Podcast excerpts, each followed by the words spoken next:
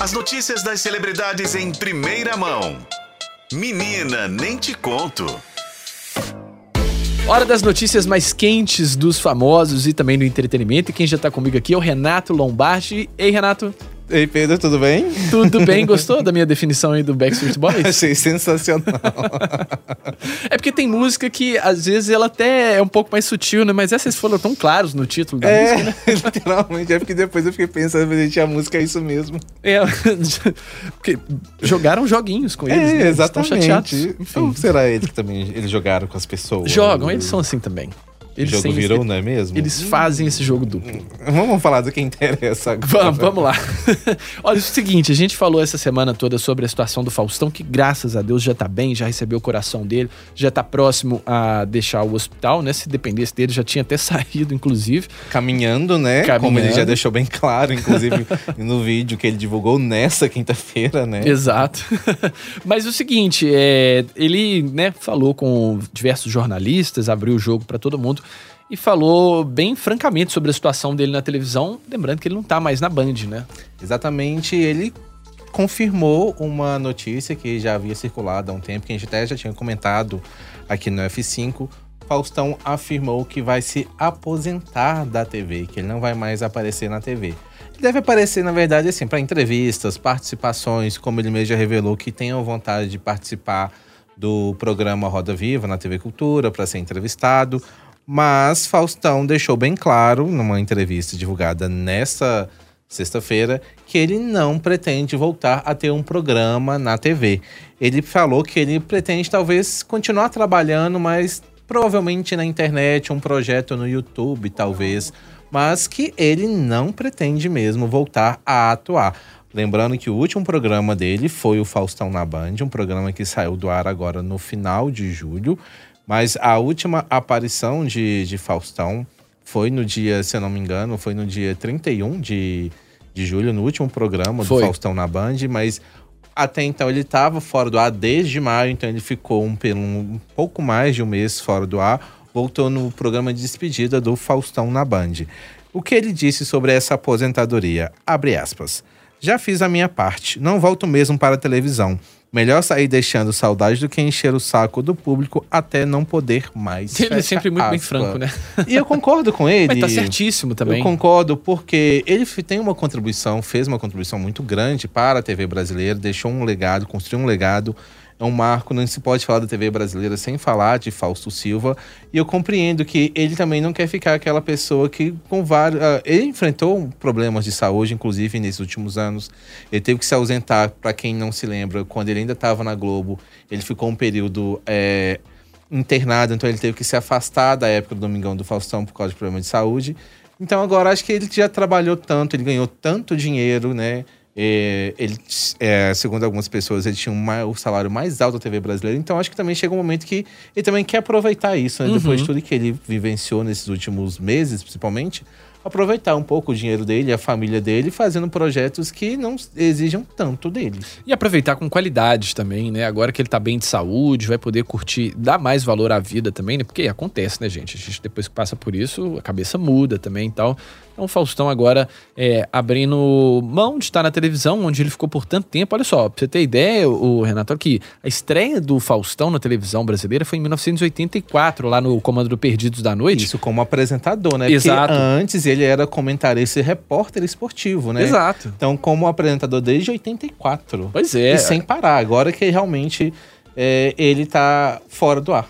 E televisão, gente, assim, não é o glamour todo que a gente vê, não. É muita encheção, é muita falação. É enfim, é muito corre, gente. O Faustão deve estar tá um pouco cansado. Enfim, se a gente vê que o coração já quase não aguentou, né? Então, Exatamente. É hora de descansar e ele sabe muito bem disso. E o Faustão tem nosso apoio também nessa aí.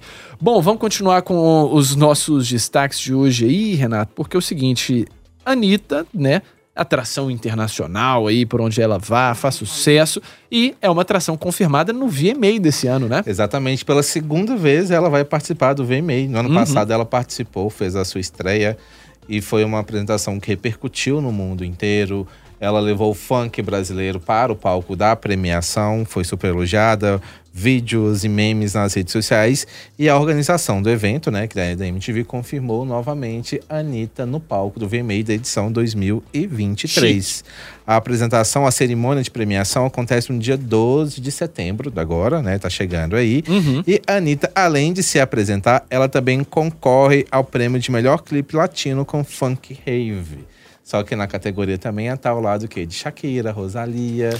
A gente já chegou a comentar é... a respeito quando teve essa indicação e tá pesado para tá ela, né? pesado. Né? Apesar que eu torço por ser brasileira, eu tô com a Anitta, mas não vai ser tão fácil assim.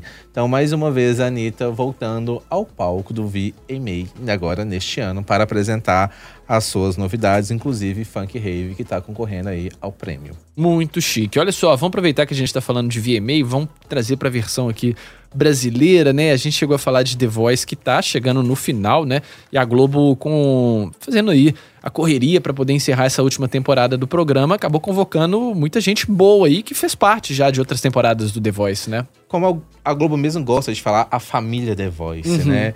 Isso porque a temporada vai ser uma temporada que vai estrear em novembro, menor, vão ser só 11 episódios. Isso porque já teve The Voice com 22 episódios, viu, gente? Então por isso vai ser uma temporada mais curta. Só para a Globo encerrar o contrato em relação ao The Voice, entregar e acabou.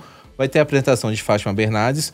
Os técnicos vão ser Isa, é, Michel Teló, Lulu Santos e Michel Teló. Só que a Globo também convocou os outros técnicos que participaram das outras Como versões. Eu acho que falou Michel Teló duas vezes. Foi Teló? Então é. foi Daniel. Dan... Não, não, vamos lá, de novo. é... Isa, Lulu Santos, Carlinhos Brau e ah, Michel Teló. É verdade, ah, é o Carlinhos Brau que faltou.